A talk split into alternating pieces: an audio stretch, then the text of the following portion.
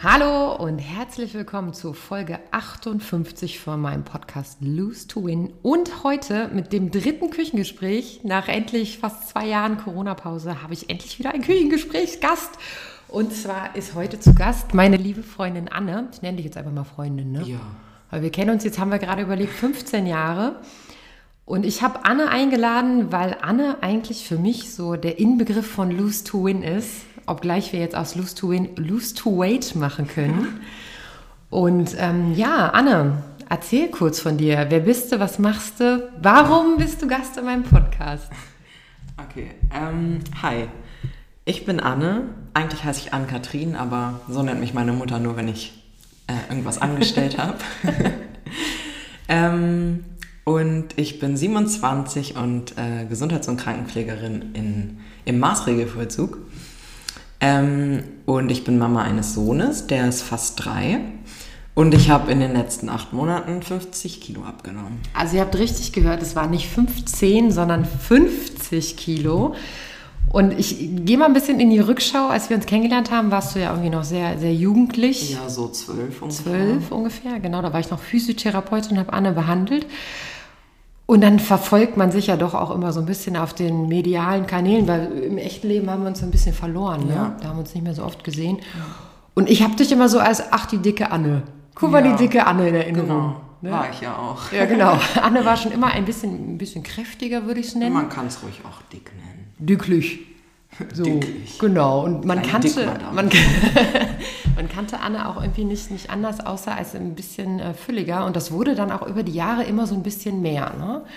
Und vor ein paar Monaten, weil ich Anne lange nicht mehr in echt gesehen habe, äh, habe ich ein super Fotoshooting von äh, unserem gemeinsamen Freund Uli gesehen. Grüße an dich übrigens. Ja, Grüße an Uli. An dieser, wir verlinken dich. Der beste Fotograf in Town. Ähm, ja, ich habe ein Bild von dir gesehen, was ich sehr freizügig fand, aber auch im gleichen Moment so ganz mutig fand. Da hast du wie viel gewogen? Ähm, 146,7. Also äh, fast 148 Kilo. Da sieht man Anne sitzend, ist ein Schwarz-Weiß-Foto mit ihrer gesamten Masse an Ja. Körperlichkeit. Genau. Und dann dachte ich, oh Mann, mutig, aber so kenne ich Anne auch, weil kein Mensch auf der Welt färbt so viel seine Haare wie Anne. und hat dann irgendwie kurze Haare, lange Haare, bunte Haare, ne? Bist ja schon immer sehr, extrovertiert, aber sehr mutig. Und dann habe ich halt ein Bild gesehen, wo du so extrem viel dünner warst. Und ich gedacht habe, meine Herren, also wow, lose weight, äh, Hammer.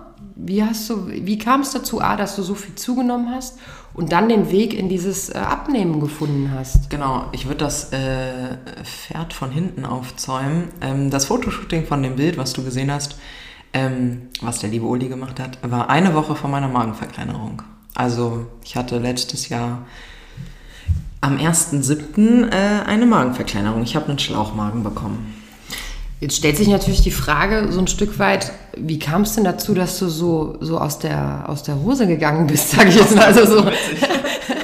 Wie kam es dazu, dass du, äh, dass du so dick wurdest? Weil ich meine, es gibt ja Erkrankungen, ne, dass man irgendwie dicker wird, aber es war ja nur wirklich schon massiv, dass du in die Breite auch gegangen bist. Ja, ähm, tatsächlich war ich ja immer schon dicker, immer das dickste Mädchen der Klasse. Ähm, und meine ganze Jugendzeit auch immer schon, ich musste immer irgendwelche Ernährungsberatungen machen oder so, weil ich immer zu dick war. Aber das kam einfach dadurch, weil ich äh, mittlerweile würde ich sagen, dass es eine Binge-Eating-Störung entwickelt habe.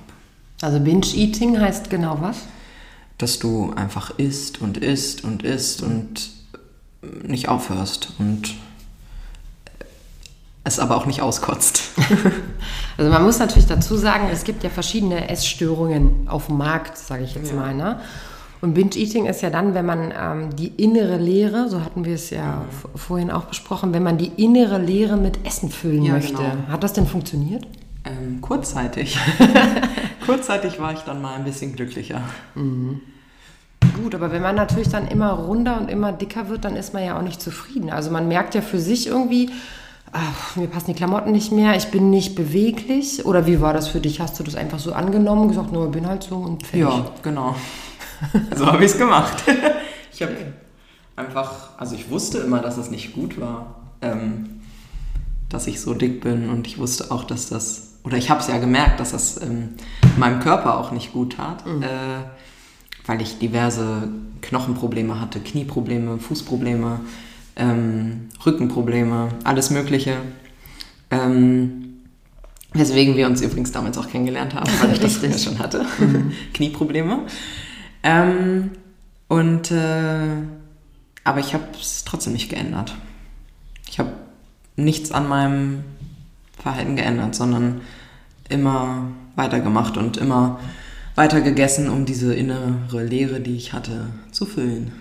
Und die, meinst du, die innere Leere kam, wurde durch was produziert? Also, es kennt ja jeder, dass man sich mal irgendwie unzufrieden mit sich selber fühlt ne? und sagt, ach, naja, irgendwie habe ich jetzt nicht so eine gute Zeit.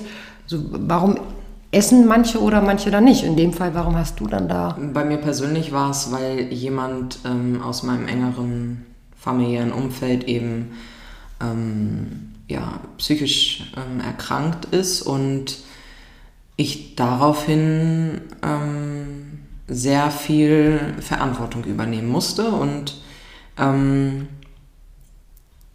diese ja, Verantwortung und dieses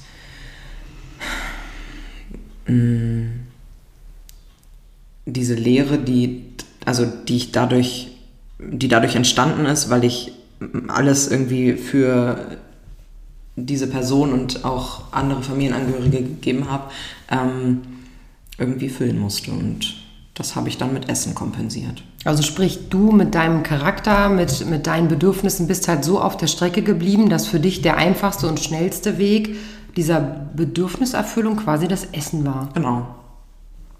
Ich, ja, das trifft es eigentlich ganz gut. Ich bin eigentlich, oder ich habe mich auf der Strecke stehen lassen und habe meine ganze Kraft und mein ganzes Wesen und Sein ähm, für meine Familie geopfert. So was ja prinzipiell jeder auch tun würde, ja, dass genau. man seine eigenen Bedürfnisse... Aber noch nicht, aber noch nicht, also es sollte nicht so sein, dass das in der Jugend schon passiert. Na gut, in der Jugend hat man das ja auch noch nicht auf dem Schirm, ne? Hat dass man, auf dem Schirm, genau. dass man nicht weiß, was sind denn meine Bedürfnisse, sondern ich funktioniere jetzt ja. ne, und mache das so.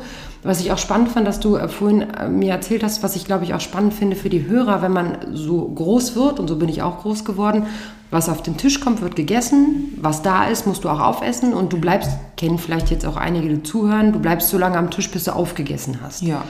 Was für mich jetzt irgendwie so eine normale Geschichte aus der Kindheit ist, wo du mich aber vorhin darauf gebracht hast, dass es ja auch mit ein, ein Baustein deiner Erkrankung war. Genau, das hat eben bei mir einfach auch dazu geführt, dass ich tatsächlich bis ich ähm, in die in die Vorbereitung der ähm, Magenverkleinerung ähm, gegangen bin, also bis ich dort die ganzen ähm, Termine, die ich dafür machen musste, wahrgenommen habe und bis ich dieses, ähm, man, also es nennt sich multimodales Konzept, weil eben viele ähm, Köche den Brei nicht verderben, aber ähm, daran, ja, daran beteiligt sind, um diese OP äh, stattfinden zu lassen, mm, bis ich, also bis ich da dran war, habe ich immer noch im Kopf gehabt, ich muss sitzen bleiben, bis ich alles aufgegessen habe. Ich muss alles aufessen, was auf dem Tisch steht. Ich ähm, habe total mein, ähm,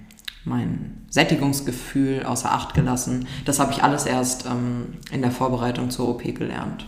Also diese, diese Konditionierung, die wir aus der Kindheit haben, äh, die auch irgendwie immer hängen bleibt und auch diese, diese Glaubenssätze, ne, du musst jetzt aufessen, weil das ist jetzt halt so, so eine moralische Erziehungs... Äh, Andere Kinder haben nichts zu essen. Andere Kinder haben nichts zu essen, schau doch mal, ne, dass das auch dazu führt, dass man dann eben nicht merkt, wann bin ich denn eigentlich satt. Genau. Also ich glaube, dass, dass ich, ich kenne das, wenn ich so Lieblingssachen esse, ne? wie so ein Döner oder so. Esse ich selten, aber wenn ich ihn esse, dann will ich ihn aufessen, weil er so gut schmeckt, obwohl ich schon pappsatt bin. Ja. Und bei dir hat das aber, bei mir führt das dazu, dass mir schlecht wird, wenn ich so eine Fressnarkose kriege. Und bei dir hat das aber ins Gegenteil umgeschlagen, oder? Mm, ja, das hat bei mir auch manchmal dazu geführt, dass es mir nicht gut geht, tatsächlich. Aber prinzipiell eher, ähm, ja, prinzipiell hat es eher eigentlich dazu geführt, dass ich mich gespürt habe, dass ich irgendwie, also glücklich war ich mehr bei Süßigkeiten, mhm. aber wenn ich gegessen habe und sei es dann eben nur dieses Völlegefühl, weil es war kein Sättigungsgefühl, sondern einfach ein Völlegefühl und ein, eigentlich auch ein richtig ekliges Gefühl, mhm. aber ich habe mich dadurch irgendwie gespürt. Also es war, man kann das schon auch ähm, so ein bisschen zumindest als, als selbstverletzendes Verhalten irgendwie. Ähm, es ist ja auch eine Erkrankung. Ist es, genau. Ja, es ist eine Erkrankung, dass man halt diese Essstörung hat und dazu auch diese, wir sprachen vorhin über diese Körperschema-Störung. Was, was ist denn das, Körperschema-Störung? Oder mhm. was war das bei dir oder ist das bei dir? Mhm. Also ich muss tatsächlich sagen, dass ich ähm, mich in meiner höchsten oder in meiner, in meiner Zeit mit dem höchsten Gewicht ähm, was übrigens 156 Kilo waren, ähm, nie wirklich als so fett empfunden habe. Mhm. Ähm, ich habe das auf der Waage gesehen und wenn ich in den Klamotten dann Größe 56 gesehen habe, ähm, dann wusste ich das und ich habe es auch gemerkt, wenn ich ähm, außer Puste war, weil ich ähm, eine Etage Treppen mhm. steigen musste oder in den Keller gegangen bin und wieder hochgehen musste und ähm, einfach völlig außer Atem war. Ähm, und, aber ich habe es nicht gesehen, wenn ich in den Spiegel geguckt habe. Es sei denn, ich war komplett nackt und stand vorm Spiegel und habe dann gesehen, okay, das ist ganz schön viel Fülle. Und kriegt man dann, äh, wir haben ja auch darüber gesprochen, in der Jugendkindheit wurdest du ja auch gemobbt und gehänselt, ne? die mhm. dicke Anne oder so, ja. dass man, ähm, wenn man dann vorm Spiegel steht, dann irgendwie auch denkt, oh, die Leute haben echt recht. Oder eher, eher Wenn man länger so drüber nachdenkt. Ich habe meistens nie so lange in den Spiegel geschaut, als dass ich das dann, ähm, als dass ich das dann, äh, ja, sozusagen zulassen, zugelassen hätte. Mhm. Aber wenn ich länger vorstand, natürlich ging dann das Gedankenkarussell los und ähm, dann ging es darüber, ja, eigentlich haben die Leute recht, wenn sie sagen, dass du ganz schön fett bist. Und, mhm. ähm, aber ich muss einfach auch sagen, ich war noch nie der Mensch, dem das sonderlich nahe gegangen ist. Vielleicht auch so ein bisschen zum Selbstschutz, aber ich habe eigentlich ein verhältnismäßig äh, großes Selbstbewusstsein, als, also so, dass ich das halt irgendwie mir den Buckel habe runterrutschen lassen. Wann kam für dich der Moment und der Punkt, wo du gesagt hast, das geht jetzt so nicht weiter? Weil prinzipiell, ne, wenn du natürlich sagst, naja, ich hatte da eigentlich ein gutes, gutes Selbstwert und mhm. ich war mir da eigentlich auch bewusst, dass ich irgendwie ein Problem habe, aber ich habe das irgendwie immer so ein bisschen umschifft. Wann kam der Moment, wo du gesagt hast, so bis hier und jetzt nicht weiter? Jetzt muss irgendwas passieren. Mhm. Ähm, also ich bin ja 2019 Mama geworden und solange wie mein Sohn noch ähm, nicht mobil war und irgendwie einfach nur rumgelegen hat und nicht so viel äh, Bespaßung brauchte, beziehungsweise die Bespaßung, die man mit ihm machen konnte, auch im Sitzen ging und man sich nicht so viel dafür bewegen mhm. musste. Ähm, ging das alles noch, aber als er dann angefangen hat, irgendwie ähm, zu krabbeln mhm. und dann mobiler wurde, das ähm, ging dann irgendwie mit dem ähm, ersten Lockdown auch einher, ähm, dass er dann anfing zu krabbeln und dann später auch zu laufen und so. Da habe ich gemerkt, okay, irgendwie wird es jetzt gerade kacke. Ähm, mhm. Ich muss da jetzt irgendwie schauen, dass ich da was mache. Und ich hatte ähm, 2019 schon ähm, von einer ja, guten Bekannten gelesen, auch auf Instagram. Ähm, liebe Grüße an dich, Lisa, ähm, die sich auch den Magen hat verkleinern lassen. Und ich habe einfach gesagt, ich weiß, weil ich es mehrere Male vergeblich versucht habe, dass das Abnehmen einfach bei mir nicht funktioniert. Und wenn ich dann abnehme, nehme ich wieder zu, ähm, dass ich irgendwas machen muss. Und habe dann eben ähm, mich einfach mal in der Praxis vorgestellt. Ähm, und äh, es war klar, dass ich dafür äh, ja, in Frage komme für so eine OP, weil ich einfach einen BMI von, ich müsste jetzt lügen, aber es war auf jeden Fall über 40, ich glaube 42 oder 43 ähm, hatte und was wäre normal gewesen für deine Größe, dein Alter? Ähm, ein BMI von 24,9 ja. ist tatsächlich. Natürlich ähm, massiv, ne? Genau, also irgendwie, genau, also mein Normalgewicht sind so 80 Kilo. Mhm. Ich bin 1,80 Meter groß ungefähr und mein Normalgewicht sind 80 Kilo. Ja, stimmt, du bist echt groß. Ich habe mich vorhin ganz ich vorhin erschrocken und dachte, oh, so groß habe ich gar nicht in Erinnerung. Was wir natürlich aber auch nicht vergessen dürfen, ist, du warst in der gesamten Zeit aber auch in psychologischer Betreuung, ne? Du hast dich unterstützen lassen, ja? Ähm, zu dem Zeitpunkt, als ich mit, der, ähm, mit dem MMK, also mit dem multimodalen Konzept, äh, angefangen habe, nicht mehr tatsächlich. Ähm, aber Teil des, dieses Konzeptes ist eben auch eine psychologische Betreuung, glücklicherweise.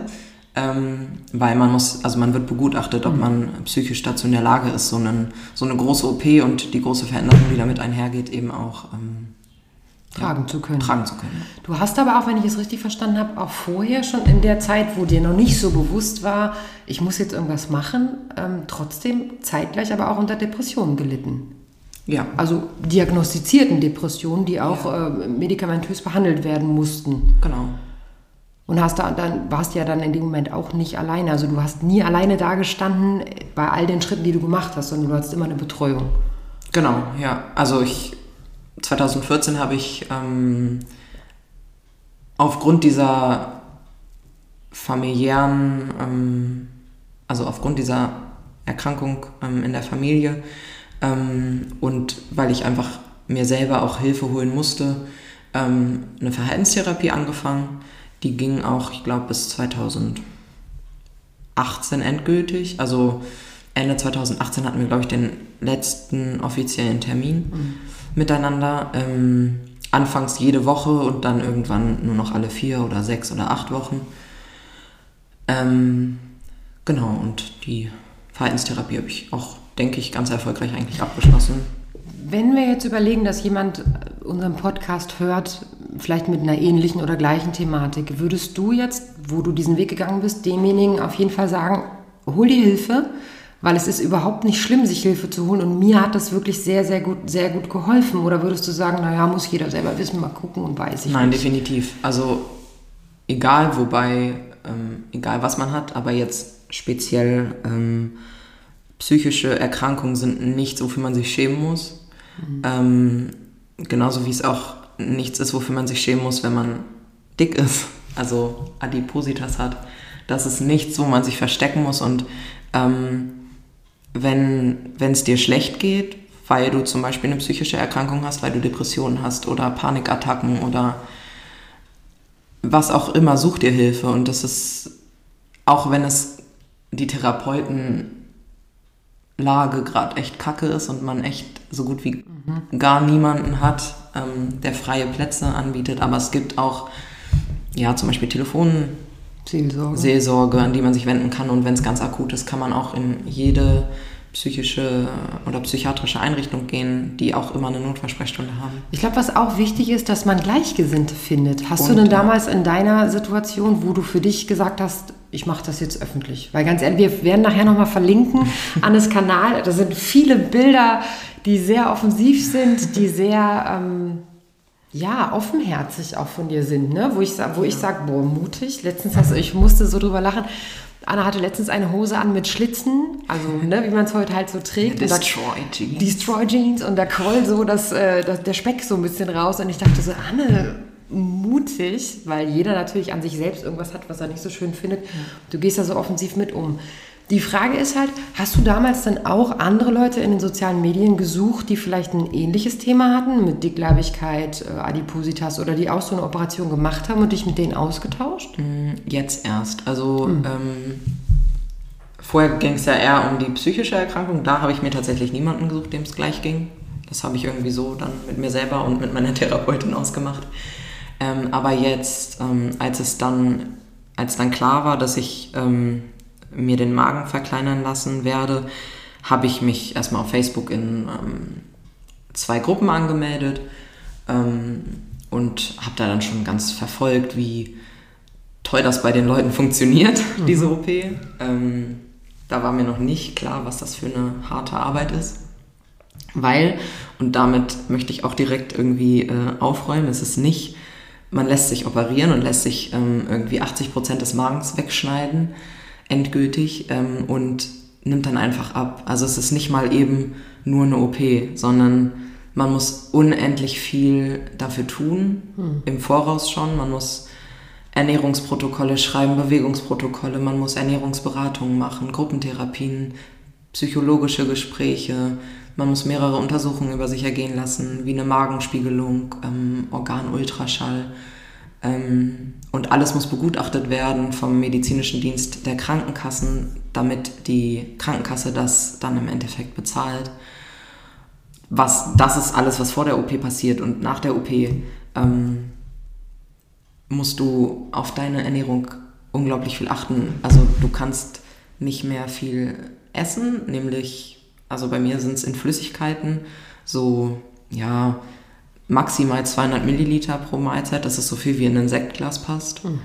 Ähm, und ähm, Sachen, die ich kauen muss, also feste, feste Nahrung, maximal 90 bis 100 Gramm, nach wie vor.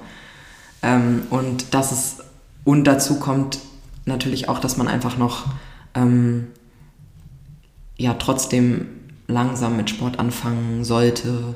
Ähm, und auch so kann es passieren, dass man körperlich eventuell ein paar Einschränkungen hat. Also ich hatte eine ganze Zeit durch ähm, den veränderten Nährstoffhaushalt und auch generell dadurch, dass mein Körper plötzlich auch ähm, wieder eine Menstruation hatte, mhm. die ich bis dato nicht hatte, ähm, unglaublich viel ähm, und oft Schwindelattacken, ähm, teilweise auch mit Ohnmacht und so. Ähm, also es ist nichts Einfaches, man lässt sich nicht einfach operieren und nimmt dann ab, sondern... Wenn ich das jetzt hören würde, was du gerade erzählst, ja. und ich wäre jetzt adipös, hätte mhm. Binge-Eating mhm. oder Bulimia, Nervosa, anything, dann würde ich jetzt sagen, das ist der Moment, an dem ich es nicht machen würde. Mhm weil das, was Anne gerade erzählt hat, macht mir schrecklich Angst. Das mhm. will ich alles nicht, dann bleibe ich lieber fett. Mhm. Jetzt mal so salopp gesagt, mhm. das ist mir zu großer Aufwand. Ja. Was würdest du demjenigen jetzt sagen? Ja, natürlich, das, was ich alles gerade gesagt habe, hat natürlich, ähm, kostet viel Energie.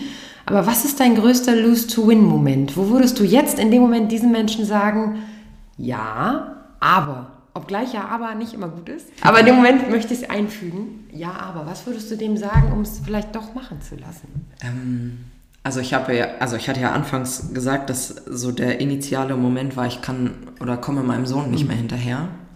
Ähm, und dann auch in, in der weiteren ähm, Zeit, ich hatte gar keinen Bock mit ihm auf den Spielplatz zu gehen, als er dann den Spielplatz für sich entdeckt hat, weil ich ihm immer hinterherlaufen musste und ihm hier drauf helfen musste und ich musste mich dahin bewegen und das war einfach unglaublich anstrengend für mich.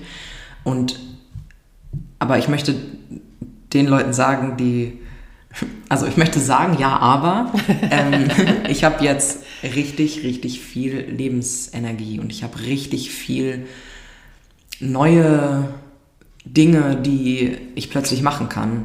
Ähm, ich sag auf, ähm, schreibe irgendwie immer auf meinem Instagram-Account ähm, mein neues Leben. Mhm. Ich bin so dankbar für dieses neue Leben, weil es ist wirklich ein neues Leben. Ich habe, ich kann plötzlich mit meinem Sohn zusammen Fahrrad fahren, ähm, sowohl mit ihm hinten im, im ähm, Kindersitz als auch ähm, er läuft Laufrad und ich fahre mit dem Fahrrad hinterher. Ich gehe mit ihm spazieren und kann ihm hinterm Laufrad herrennen plötzlich. Mhm. Ich kann plötzlich ähm, ja, Inliner fahren zum Beispiel.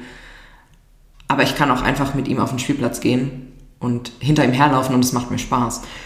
Gesetzt den Fall, du hättest jetzt kein Kind. Weil das, der kind ist, mhm. das Kind ist natürlich ein Antreiber, ja, ne? dass total. man sagt, ich möchte für das Kind ja auch lange gesund bleiben. Genau, ich möchte ja auch, ja. dass er lange was von mir hat und ich möchte mit ihm toben und mit ihm spielen und so. Wenn wir jetzt denken, jemand im 20er, mit 20, Anfang 20 oder jünger hört jetzt diesen mhm. Podcast, sagt, ja, aber ich habe ja gar kein Kind. Ja. Ja, also natürlich ist mein Sohn der Antrieb gewesen, aber eigentlich habe ich es ja für mich gemacht. Also ich wusste gar nicht, dass ich so viel Lebensqualität mhm. haben kann.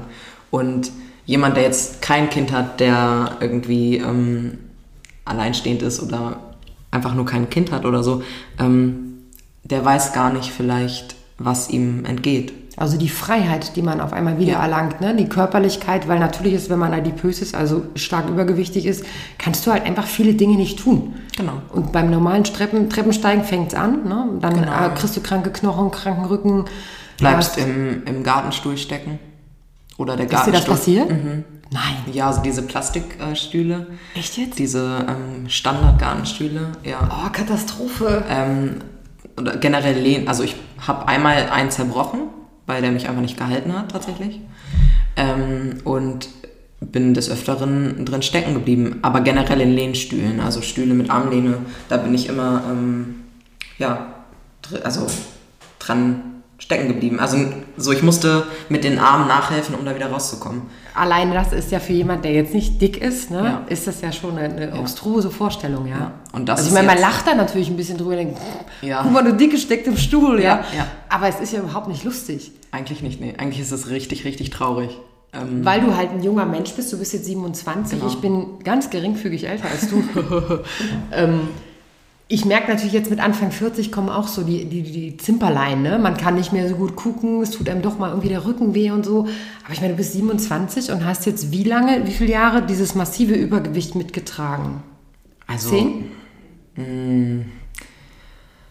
ich würde sagen, so zumindest, ja, acht, neun, zehn Jahre.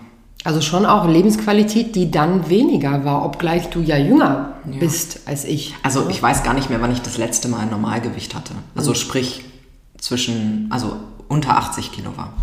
Das kann ich dir gar nicht mehr sagen. Aber ähm, eigentlich dann wahrscheinlich mehr als zehn Jahre, dass ich übergewichtig bin. Das Schöne ist, man, man sagt ja immer, man weiß nicht, was, man, was einem fehlt, wenn man es nicht hat. Genau, ja. Deswegen finde ich es so, so wichtig, dass wir dann jetzt tatsächlich so rausarbeiten, was gewinne ich denn dadurch? Ja, das ist alles, das sind Schmerzen, das sind psychologische Gutachten, dann wird über dich irgendein Bericht geschrieben, das sind ja alles keine schönen Sachen.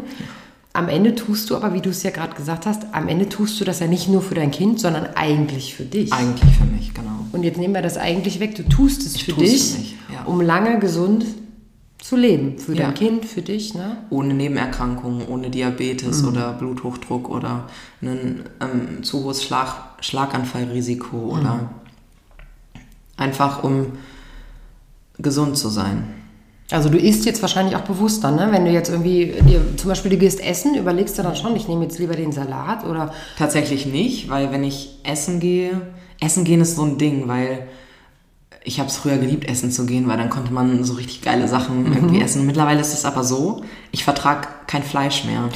Ah, okay. ähm, und ich äh, habe aber zum Beispiel, also ich immer, wenn wir essen gegangen sind, immer einen Burger genommen oder Schnitzel. ja, tatsächlich mag ich nicht, Sch- Schnitzel nicht so gern, aber also es waren meistens Burger. So standardmäßig eigentlich. Ähm, und ich habe sie jetzt, also ich war seit der OP jetzt schon mehrmals essen und habe es ausprobiert und ähm, habe dann trotzdem den Burger genommen, weil ich verbiete mir das ja nicht. Das macht ja gar keinen Sinn. Ich kann ja immer noch alles essen, also bis auf das Fleisch jetzt, was ich nicht mehr so wirklich vertrage. Aber ich kann halt nur noch einen Bruchteil davon essen. Ich kann halt zum Beispiel jetzt, wenn man den Burger wieder nimmt, nur noch einmal abbeißen. Wirklich einmal abbeißen und dann ist mein Magen voll. Ähm, und Essen gehen ist deswegen so ah, irgendwie uncool für mich jetzt geworden, weil ich würde so gerne, aber ich kann nicht. Und ähm, aber ansonsten klar sollte ich darauf schauen, ähm, dass ich ausgewogen mich ernähre ähm, und auch natürlich gesund. Aber natürlich bestellen wir auch noch mal Pizza oder bestellen uns was beim äh, großen M. Klar. Äh, und ähm, aber dann kann ich halt nur noch ein so ein Pizza-Dreieck essen, wenn überhaupt. Da esse ich auch eine ganze Zeit dran.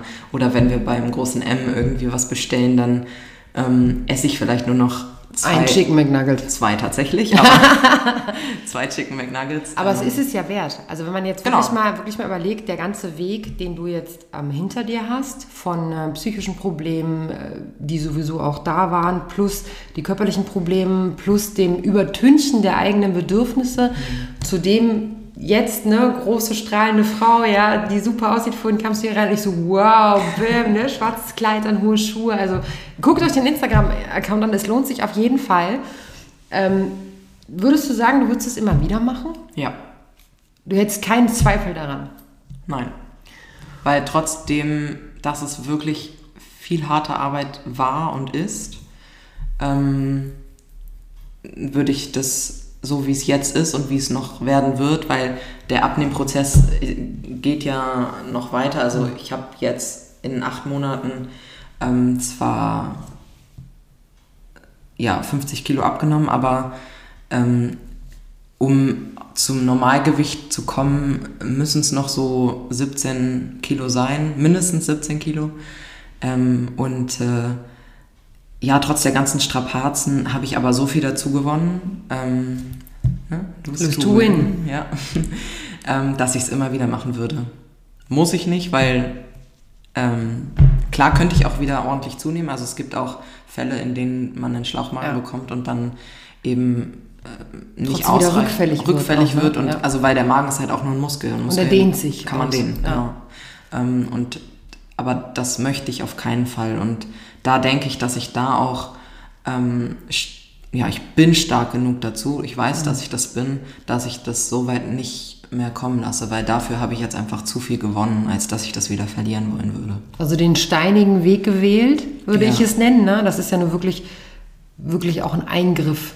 Ja. Dieses äh, sich, sich quasi darlegen zu müssen, ne? mit all seinen Essgewohnheiten, mit seinen heimlichen ja. Essgewohnheiten, ja. da auch zu, zu stehen, zu sagen, ey, ich habe halt ich habe halt gefressen. Ja? ja. Mir ging es nicht gut, ich habe mich hingehabt, gefressen. Ja. Das ist einem ja wahrscheinlich auch peinlich. Und wenn man das alles einmal so darlegen muss, ähm, ist das sicherlich unangenehm. Aber es bestätigt auch das, was ich meinen Klienten immer gern sage. Man kann, und das hat mir mal ein ganz, ganz wichtiger Dozent von mir als Beispiel gegeben, du kannst im Keller deine Leichen in eine Kühltruhe packen und kannst die da unten lassen, solange du möchtest. Du hast nur das Problem, im Sommer brauchst du wahnsinnig viel Strom und Energie, um die zu kühlen. Ja, sonst fängt es im Keller an zu stinken. Viel wichtiger ist aber, du gehst runter, holst die Leichen raus, renovierst den Keller und musst nie wieder irgendwie viel Energie investieren. Ja? Also einmal richtig, genau. Bluttränen, Schweiß, Wasser, heulen, keine ja, Ahnung was, ja, ja. um äh, dann zu sagen, ich feiere meine neue Freiheit oder feiere mein, mein neues Lebensgefühl. Ne? Ja. ja, mega. Ich gönne dir das. Ich, ich bin ganz stolz, weil wir uns ja auch so lange kennen, habe ich dir auch, glaube ich, in der Sprachnachricht mal geschickt, wie stolz ich bin, dass du das geschafft hast und dass du das durchziehst. Und deswegen war es mir so wichtig, dass wir dieses Küchengespräch führen, weil ähm, ich habe mittlerweile fast 1000 Follower, du hast bei Instagram 600. Mhm. Und wir haben vorhin auch besprochen, ich habe schon wieder Gänsehaut. Wir haben, vorhin auch, äh, wir haben vorhin auch besprochen, es geht nicht in diesem Podcast darum, irgendwie, äh, wie hast du es vorhin, Girl Fame genannt? nee, ich bin eine Fame Bitch, habe ich gesagt. Fame Bitch, genau. Aus Spaß, Gut, das, genau. Fame Bitch kann ich jetzt irgendwie, also es geht hier nicht irgendwie um, um Fame oder um irgendwie, ich Gar will nicht. jetzt groß rauskommen oder mehr Follower, nee. sondern wir haben vorhin beide gesagt, wenn von diesen zusammengelegten 1600 Leuten, die das hier jetzt hören, nur zwei dabei sind, die durch diesen Podcast ein bisschen Mut bekommen, vielleicht auch Anne anzuschreiben bei Instagram, ne? da ja. kann man dir ja auch eine persönliche Nachricht ja. schreiben und auch dich trotzdem nochmal fragen, wo, welche Klinik hat es gemacht, welcher Arzt hat dir geholfen, ja. wo hast du einen Therapeuten gefunden. All die Fragen sind ja sehr wichtig, glaube ich. Äh, könnt ihr Anna auch direkt anschreiben oder auch mich ja. ähm, über meine äh, Hardlight-Kanäle, also www.hardlightslose2win.de oder äh, Diana Weber at hardlightslose2win.de könnt ihr mich anschreiben oder Anne, deine Kontaktadressen. Ja, das ist ähm, ganz komischer Name, mein Instagram-Account. Ähm, ich muss jetzt auch parallel mal schauen, damit ich euch das äh, richtig buchstabiere. ähm, und zwar ist das NNCTHRN unterstrich nimmt unterstrich ab. Äh, also Ann-Kathrin ohne A's und I's. Vielleicht nochmal sagen? NNCTHRN unterstrich nimmt unterstrich ab. Genau, also äh, könnt ihr äh, in jeglicher Art und Weise Annes äh, Instagram-Profil kontaktieren oder auch, vielleicht es ist ja auch manchmal so, dass man Freunde hat, wo man merkt, irgendwie eigentlich bräuchten die mal eine Unterstützung, aber ich kann es nicht mehr leisten. Dass man ja. dann sagen kann, hier pass auf, ich habe das letztens gehört, ich schau dir das mal an, hör dir das ja. mal an, ja. äh, guck mal, wo du Hilfe bekommst. Hast du noch einen Tipp, wo man noch Hilfe bekommen kann? also eigentlich hat jedes größere Krankenhaus eine Adipositas-Sprechstunde. Hilft die denn? Also kann ich jetzt, also ja, weil die dann im Endeffekt wahrscheinlich, wenn man dafür äh, in Frage kommt, ähm, einem diese OP zum Beispiel vermittelt. Hm. Ähm, ich, kann man auch bei der Krankenkasse nachfragen? Na klar, kann man auch bei der Krankenkasse nachfragen. Bei jeder? Ich denke schon. Okay. Also, weil ich weiß zum Beispiel früher, meine ähm, gescheiterten Abnehmversuche habe ich meistens mit Ernährungsberatung der Krankenkasse gehabt. Gescheitert sind sie wegen mir, nicht wegen der Krankenkasse. Und wegen der schlechten Beraterin? Nein. Nein absolut nicht. Ähm, die war super. Ähm, ja, aber ich habe es einfach nicht gepackt. Ne? Aber ja, Krankenkasse auf jeden Fall und Adipositas-Sprechstunden. Mhm. ansonsten einfach auch den Hausarzt kann man auch immer ansprechen. Wichtig ist, dass man, dass man irgendwann für sich reflektiert, da läuft was aus dem Ruder. Ja, das ist ich schon mal der erste Schritt in die sollte jetzt was ändern. Vielleicht ist es ja manchmal auch ganz gut, wenn man eine Person des Vertrauens, eine beste Freundin, einen genau. besten Freund ja. ne? oder halt auch den Hausarzt, der ja auch Schweigepflicht, vielleicht mal anspricht und sagt, naja, irgendwie muss ich da, glaube ich, mal was machen, kannst du mir weiterhelfen? Genau, also das ist ja wieder, wie wir vorhin schon hatten, mit dem sich Hilfe suchen. Also das ist prinzipiell immer der richtige Weg. Es ist eigentlich nie der falsche Weg, sich Hilfe zu suchen. Egal über welchen Weg. Und ähm, vorhin habe ich das gesagt, als es um die psychischen mhm. Probleme ging, aber natürlich jetzt auch, ähm, was das Abnehmen anging, ähm, dass es nie verkehrt, sich irgendwie ja, Hilfe zu suchen. Ich glaube, wir können auch wieder diesen fetten Hashtag äh, Schäm dich nicht, den ja. ich unter den Panikattacken ähm, auch äh, verlinkt hatte. Äh, schäm dich nicht, denn es gibt verschiedene, viele verschiedene Arten ja. von Dingen, wo man im gesellschaftlichen Kontext sagt, oh, da kann ich drüber reden, ja. Mhm. Und da gehört nicht nur Depression, sondern auch in der, tatsächlich auch die Dickheit dazu, ja. die Adipositas. Ne? Fettleibigkeit, ne? genau. Ja, nicht alle sind fett, weil sie viel fressen. Ja. Das sage ich halt immer, wenn jemand sagt, oh, guck mal, die ist aber dick, ne? Wo ja. man sagt, ja, guck mal, da können so viele verschiedene Erkrankungen einfach ein Grund sein. Und wenn du dazugehören solltest, dann äh, hol dir Hilfe, Rat. Definitiv. Und wie du schon gesagt hast, ähm, wenn es nur eine Person ist oder nur zwei Personen, denen man damit hilft. Ich weiß zum Beispiel, dass ich mit meinem Instagram-Kanal mindestens ähm, einer Person ähm, schon geholfen habe, weil die jetzt nämlich auch in Behandlung ist und auf, auf ihre ähm, OP wartet. Ja, hervorragend. Ähm, vielleicht erkennst du dich ja darin wieder, ähm, wenn ich gerade über dich spreche. genau. Dann würde ich sagen, vielen herzlichen Dank für deine Offenheit, dass du äh, uns das Vertrauen schenkst, deine Geschichte erzählt zu haben, weil wie gesagt, ich glaube, Geschichten, und das haben wir beide vorhin übrigens äh, festgestellt, dass wir beide darauf angesprochen wurden, weil Anne auf Instagram sehr aktiv ist und ich mit meinem Podcast. Wie kannst du das nur öffentlich machen? Das wurde ich ja auch schon oft ja. gefragt, wo ich halt denke, naja gut, ich habe ja irgendwie nichts zu verstecken und meine eigene Geschichte ist ähm, durch meine Perspektive für dich vielleicht ein Hilfe, ja. Hilfeseil, ja, oder ein, keine Ahnung, ein Sprungtuch. Ja, also ich weiß auch, dass ich, dass hinter meinem Rücken von einigen Leuten ähm, schlecht darüber geredet wird, dass ich so offen damit umgehe, mit, ähm, mit meiner Abnahme, mit meiner OP, dass ich diese freizügigen Bilder ähm, geteilt habe, aber und ich habe diese Bilder jetzt äh, beim Halbjahresjubiläum der OP ähm, auch nochmal geteilt mit einem Update, ähm, wo ich halt äh, jetzt nicht in meiner schönsten Unterwäsche in meinem Wohnzimmer stehe. Ähm, aber darum geht es nicht, sondern es geht darum, ich bin unendlich stolz darauf, was ich mhm. jetzt bis, bis jetzt sein. geschafft habe. Absolut. Und, ähm, du bist ein Vorbild, finde ich. Ich finde, du bist ein Vorbild, weil du es eben auch so öffentlich machst. Und ja, ich und ich finde es einfach, einfach wichtig, ähm, dass ich, weil ich weiß, dass ich eben mindestens einer Person damit jetzt schon ähm, geholfen habe und das macht mich unendlich glücklich und das ist auch so ein Ding, ich bin jetzt nicht super regelmäßig aktiv, ich versuche so einmal die Woche oder so mindestens was zu posten. Was ja auch schon viel ist. Ähm, jetzt gerade habe ich auch ein Gewinnspiel am Laufen. Ähm, als Dank für 600 ähm, Leute, die mir folgen oh. und als, als ähm, ja, so ein bisschen so eine Feier oder zur Feier der minus 50 Kilo. Ähm, aber ja, alleine, dass ich weiß, dass, dass diese eine Person sich deswegen ähm, drum gekümmert hat, mhm. ähm, gegen ihr Übergewicht etwas zu tun, äh, macht mich unendlich glücklich. Und ähm, ja, das, da, das ist es mir schon wert. Absolut. Das sehe ich genauso. Was, ein kleiner Nachtrag noch, wenn die Menschen hinter deinem Rücken reden, tun sie es hinter deinem Rücken. Genau. Und da kriegst du es gar nicht mit. Ja, also, also ich, ich, weiß es, ne? weil manchmal machen die es auch, also die machen es nie offensichtlich, aber man weiß es, wenn der Raum einfach still wird, wenn man reinkommt oder so. Aber das ist halt so. Ähm, Darf man trotzdem, es sind trotzdem keine schlechten Menschen. Das Darf möchte ich auch sagen. Und am Ende gehst du ja deinen Weg. ich gehe meinen Weg. Ich mache ihren Weg. einfach. Ich mache das für mich. Da sind wir auch wieder bei dem Thema. Ich mache das für mich und nicht für die. Richtig. Ähm, und ich mache es auch nicht für die Gesellschaft, weil die Gesellschaft ähm, dicke Menschen als problematisch empfindet oder so, mhm. ähm, sondern ich mache das für mich und ähm, ja. Jeder sollte es für sich tun, oder? Ja. Egal, was er tut. Genau. Und die Leute werden immer reden. Das ist ja egal. Bist du dick, bist du doof, bist du dünn, bist du doof. Also bist du schön, bist du auch doof. Prinzipiell ist man ja irgendwie immer doof. Ja. Aber schön ist, wenn sich Menschen wie wir beiden uns zusammenfinden und wir sind zusammen äh, nicht doof, sondern sind hier gerade sehr kreativ im Podcast und hoffen, ähm, ja, hoffen, dass wir dich auf deinem Weg irgendwie ein bisschen begleiten konnten, der, der das jetzt gerade hört. Und wie gesagt, ihr könnt euch bei Anne melden äh, über Instagram, ihr könnt, das bei, könnt euch bei mir melden. Ihr könnt den Podcast natürlich teilen. Ja. Wir teilen den auch. Ich bin ja übrigens auch bei Instagram, Diana Weber 14114. Da könnt ihr mich finden.